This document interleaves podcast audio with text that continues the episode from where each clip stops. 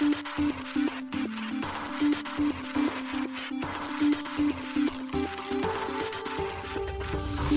しい経済ニュース。この番組では現当社のメディア新しい経済が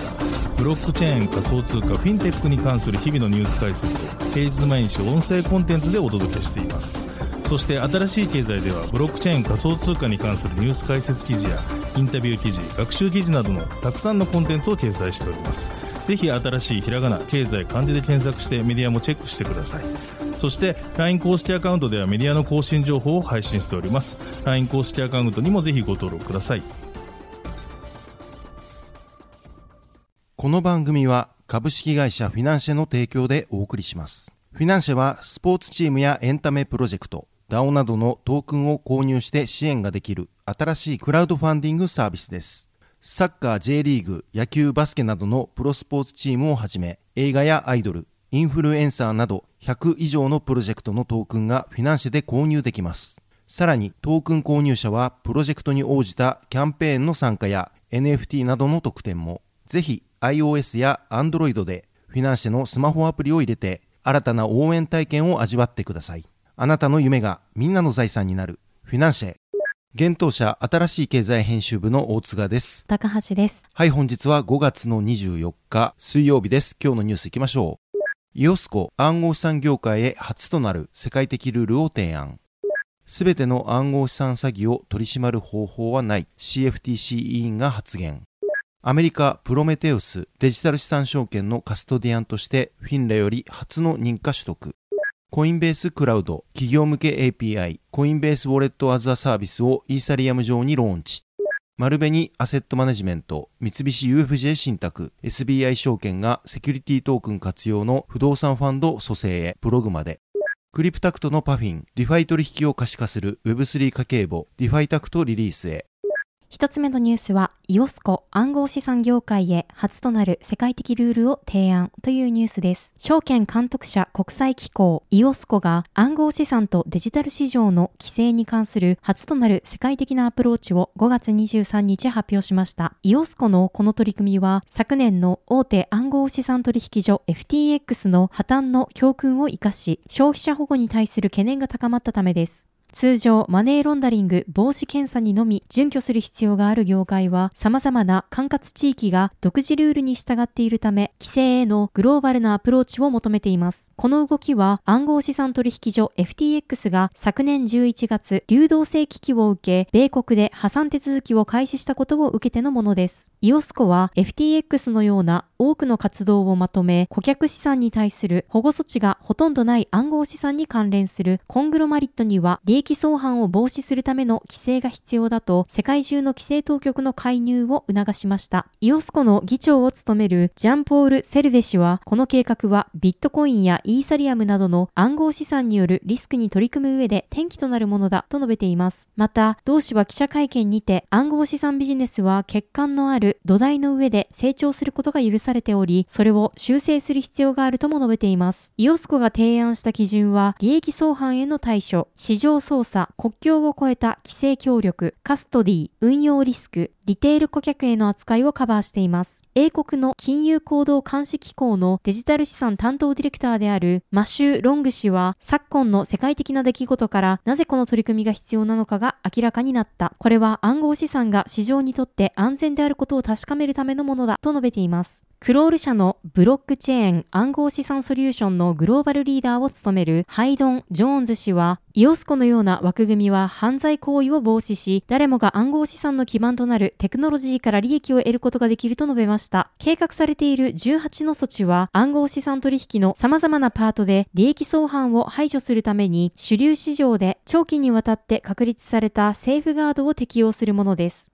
イオスカは年末までに基準を確定することを目標としています。また、この基準により、世界130カ国の加盟企業がこの基準を用いて各自のルールブックの隙間を埋めることで、規制の断片化や企業が規制当局と書き引きし合うことを排除したいと考えています。イオスコは、米国証券取引委員会、日本の金融庁、英国の金融行動監視機構、ドイツ連邦金融監視庁などの規制当局の参加団体で、規制に対する世論調査を行っています。この措置は EU が今月世界初の包括的なルールを決定したことに続くもので、英国や米国、その他の国々が独自の規範を打ち出すよう圧力をかけています。夏の終わりには、イオスコが分散型金融を規制するための勧告を発表する予定です。続いてのニュースは CFTC 委員すべての暗号資産詐欺を取り締まる方法はないというニュースです。アメリカデリバティブ規制当局のトップが暗号資産に関する詐欺は非常に多いため、その全てを取り締まる方法はないと5月23日述べました。アメリカ商品先物取引委員会 CFTC の5名の委員のうちの1人であるクリスティ・ゴールドスミス・ロメロ氏は暗号資産取引所バイナンスや FTX に対する最近の民事訴訟を含め暗号資産に関する事件が同委員会のポートフォリオの20%を占めていると述べました。この分野にはとにかく多くの詐欺が存在すると同氏はニュニューヨーク市弁護士協会で開催されたホワイトカラー犯罪会議で述べ、すべての詐欺を取り締まることはできないが何かしなければならないと発言しました。なお、CFTC は米国内の先物取引の認可権を有しており、市場で流通する上場商品、金利またはデリバティブ全般を監督しています。同組織は委員長を含む5名の委員と委員長室、各業務運営部局で構成されています。CFTC のロスティン・ベナム委員長は暗号資産のスポット市場を監督するために議員からより大きな権限を求めています。ゴールドスミス・ロメロ委員は暗号資産の規制をめぐって CFTC と証券取引委員会の間に縄張り争いがあるという意見に反発しました。しかしこの業界の製品の多くはまだ新しいものであり、利用機関はまだ理解に努めていると同員は認めました。また彼女は暗号資産関連企業は CFTC をより懐の深い SEC よりも有効的な規制当局である可能性があるとみなすべきではないとし、なぜか CFTC が軽いタッチだという考え方は好きではない。軽いタッチの規制当局なんて私の母悲鳴にはできませんよと話しました。今年3月、CFTC はバイナンスとその創業者で CEO のチャンポンジオ CG 氏を偽のコンプライアンスプログラムを運用していた疑いで提訴しました。CG 氏はこの訴状について不完全な事実の記述と呼んでいます。また、倒産した FTX への CFTC による訴状では、FTX と創業者のサム・バンクマンフリード氏に対し、80億ドル以上の顧客資金を失わせたとして非難をしています。なお、バンクマンフリード氏はこれに関連する米司法省からの刑事告発に対し、無罪を主張しています。なお、この記事は新しい経済がロイターからライセンスを受けて過失編集したものとなっております。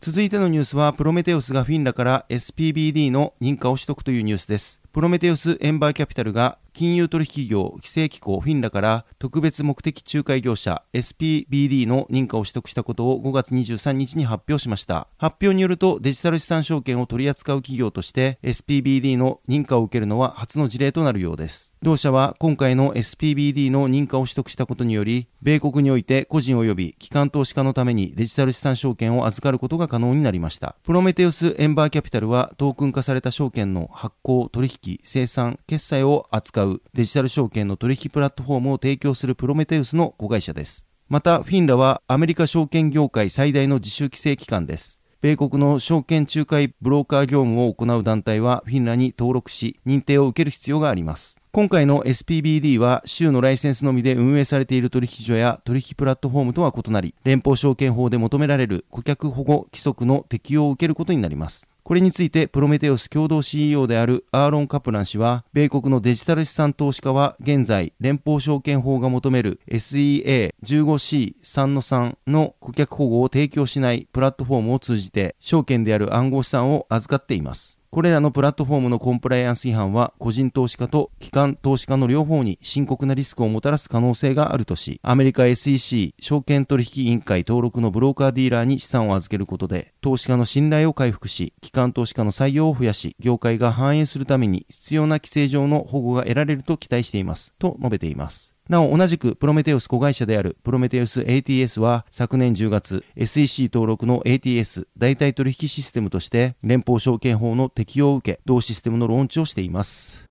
続いてのニュースは、コインベースクラウドがコインベースウォレットアズアサービスをイーサリアム上にローンチというニュースです。米コインベースクラウドが企業向け Web3 ウォレットソリューションのコインベースウォレットアズアサービスをイーサリアムメインネット上にローンチしたことを5月24日発表しました。コインベースウォレットアズアサービスは企業が顧客向けにカスタマイズ可能な独自のオンチェーンウォレットアプリを構築できる API プラットフォームです。コインベースは今年3月にコインベースウォレットアズアサービスの発表をしており、今回イーサリアム上でローンチしました。コインウォレットアズアサービスがイーサリアム上でローンチしたことにより、エンドユーザーはいつでもコインベースウォレットアズアサービスからメタマスクなどのセルフカストディウォレットに秘密鍵をエクスポートできるようになったとのことです。なお、エンドユーザーのみがウォレットを完全に制御できるため、コインベースやウォレット開発者がユーザーに代わって資金へのアクセスや移動をすることはできないといいます。コインベースウォレットアズアサービスで構築されるウォレットアプリは、マルチパーティー計算技術が活用されていることから、秘密鍵は複数のパーティー間で分割、暗号化、分配され、各モバイルデバイス上に安全な状態で保存されるといいます。そのため、エンドユーザーは秘密鍵の管理に必要となるシードフレーズを気にせず、アプリ内に直接埋め込まれたユーザー名とパスワードだけを使用して、ウォレットの作成やアクセス、復元までができるとのことです。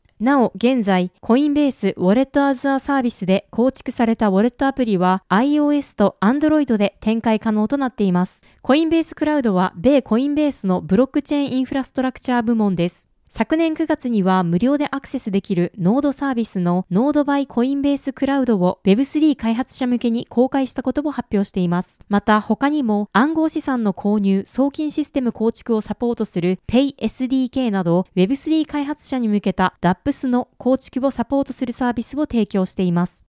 続いてのニュースは、マルベニアセットマネジメント、三菱 UFJ 信託、SBI 証券がセキュリティトークン活用の不動産ファンド蘇生へというニュースです。マルベニアセットマネジメントと三菱 UFJ 信託銀行 SBI 証券が協業し、資産裏付け型セキュリティトークンの公募運営を行うことを5月22日発表しました。発表によれば、マルベニアセットマネジメントは不動産ファンドの資金調達手段の一つとして資産裏付け型セキュリティトークンを蘇生するといいます。同3社によるセキュリティトークンは山手線沿線に所在するレジデンスを投資対象とし、各種デジタルアセットの発行、管理基盤プログマを用いた受益証券発行信託スキームで運営されるとのことです。なお、プログマはエンタープライズ向けブロックチェーンコルダを採用したデジタルアセット全般の発行、管理基盤です。今回発行された公募セキュリティトークン案件は、マルベニアセットマネジメントにとって第1号案件となります。また、投資対象不動産に対するアセットマネジメント業務は同社が受託する予定とのことです。また、親会社のマルベニが同セキュリティトークンへセイムボート出資を行う予定であることも明かされています。なお、セイムボート出資とは、資産運用会社のスポンサーが当該投資法人の投資口を購入、保有することです。同セキュリティトークンの主幹事は SBI 証券が務めます。SBI 証券が取り扱うセキュリティトークンでは最小単位の一口10万円で一口単位での募集を予定しているとのことです。また、三菱 UFJ 信託銀行はプログマ提供のほか投資対象資産の信託受託者も担うとのことです。投資対象となるのは東京都豊島区駒込の賃貸レジデンスグランエール駒込で MF シェア駒込レジデンス譲渡制限付きという商品名で取り扱われます。発行価格の総額は8億3600万円で、運用期間は約5年間を予定しています。国内企業における最近のセキュリティトークンの取り組みとしては、三井物産デジタルアセットマネジメントとレイヤー X がセキュリティトークンを通じて安定資産に投資できる個人向けオンライン資産運用サービスのオルタナを正式ローンチしたと5月22日発表しました。同サービスでは三井物産グループの不動産、インフラなどの実物資産に一口10万円から小口投資が可能になるとのことです。続いてのニュースは、パフィンがディファイ取引を可視化するディファイタクトリリースへというニュースです。暗号資産の自動損益計算サービスクリプタクト運営のパフィンが新サービスディファイタクトの正式リリース予定を5月23日に発表しました。この発表によるとディファイタクトはディファイや NFT などブロックチェーン上の取引を集約し保有する暗号資産の数量や時価などを可視化する資産代わりにサービスということです。なお、正式リリースは6月5日を予定しているといいます。同サービスでは、ユーザーのウォレットアドレスを入力することで、瞬時にブロックチェーン上の取引を自動集約し、ポートフォリオを可視化するということです。複数の DApps、分散型アプリケーションにおける個々の取引状況や、ウォレットにある資産の残高や時価総額のリアルタイムでの把握を可能とすることで、Web3 の家計簿として一元管理が実現できるといいます。なお、同サービスの利用は完全無料ということです。対応するブロックチェーンは、イーサリアム、BNB チェーン、ポリゴン、アービトラム、オプティミズム、アバランチ、ファントムの7種類です。また対応する DeFi プラットフォームはユニスワップ、スシ、パンケーキスワップ、アーベ、カーブ、コンベックス、コンパウンド、バランサー、ビーナス、GMX、ビーフィー、ベロドロム、トレーダージョーなどとのことです。また、ディファイタクトでは日本円、米ドル、ユーロの3通貨に時価総額が対応し、日本円と英語に対応しているということです。パフィンによると、暗号資産の損益計算サービスを提供する事業者が日本語に対応したブロックチェーンの資産管理サービスを提供するのは初めてということです。また、今後のディファイタクトについては、クリプタクトとの連携や NFT の管理、複数ウォレットをグループ化してポートフォリオ管理できる機能がリリース予定とのことです。なお、パフィンでは暗号資産の自動損益計算サービスクリプタクトにおいて、ディファイ取引のアグリゲーション機能を提供しています。この機能では、ディファイ取引の自動集約や取引内容の自動識別や編集、損益計算までワンストップで管理ができるといいます。ただし、パフィンによると、同機能はポートフォリオ管理機能に特化したサービスではないため、UI を含めて日々の取引やオンチェーン上の利用者の資産状況を一目で把握するには不向きな面があったということです。そこで今回 pafin では、ユーザーが自身の資産を把握管理するためのサービス、 defitact をリリースするに至ったということです。あたらしい経済が pafin に確認を取ったところ、 defitact とクリプタクトの連携第一弾として、ウォレットアドレスの連携等を予定しているということです。これにより、 pafin では資産管理から損益計算まで一元で実施できるような流れになる予定ということでした。はい、本日のニュースは以上となります。このように私たち新しい経済編集部では、ブロックチェーン暗号資産に関するニュースを平日毎日ラジオで配信をしております。本日ご紹介したニュースはすべてサイトの方に上がっております。ぜひサイトの方も見に来てください。新しいひらがな、経済漢字で検索して見に来ていただければと思います。それでは本日はありがとうございました。ありがとうございました。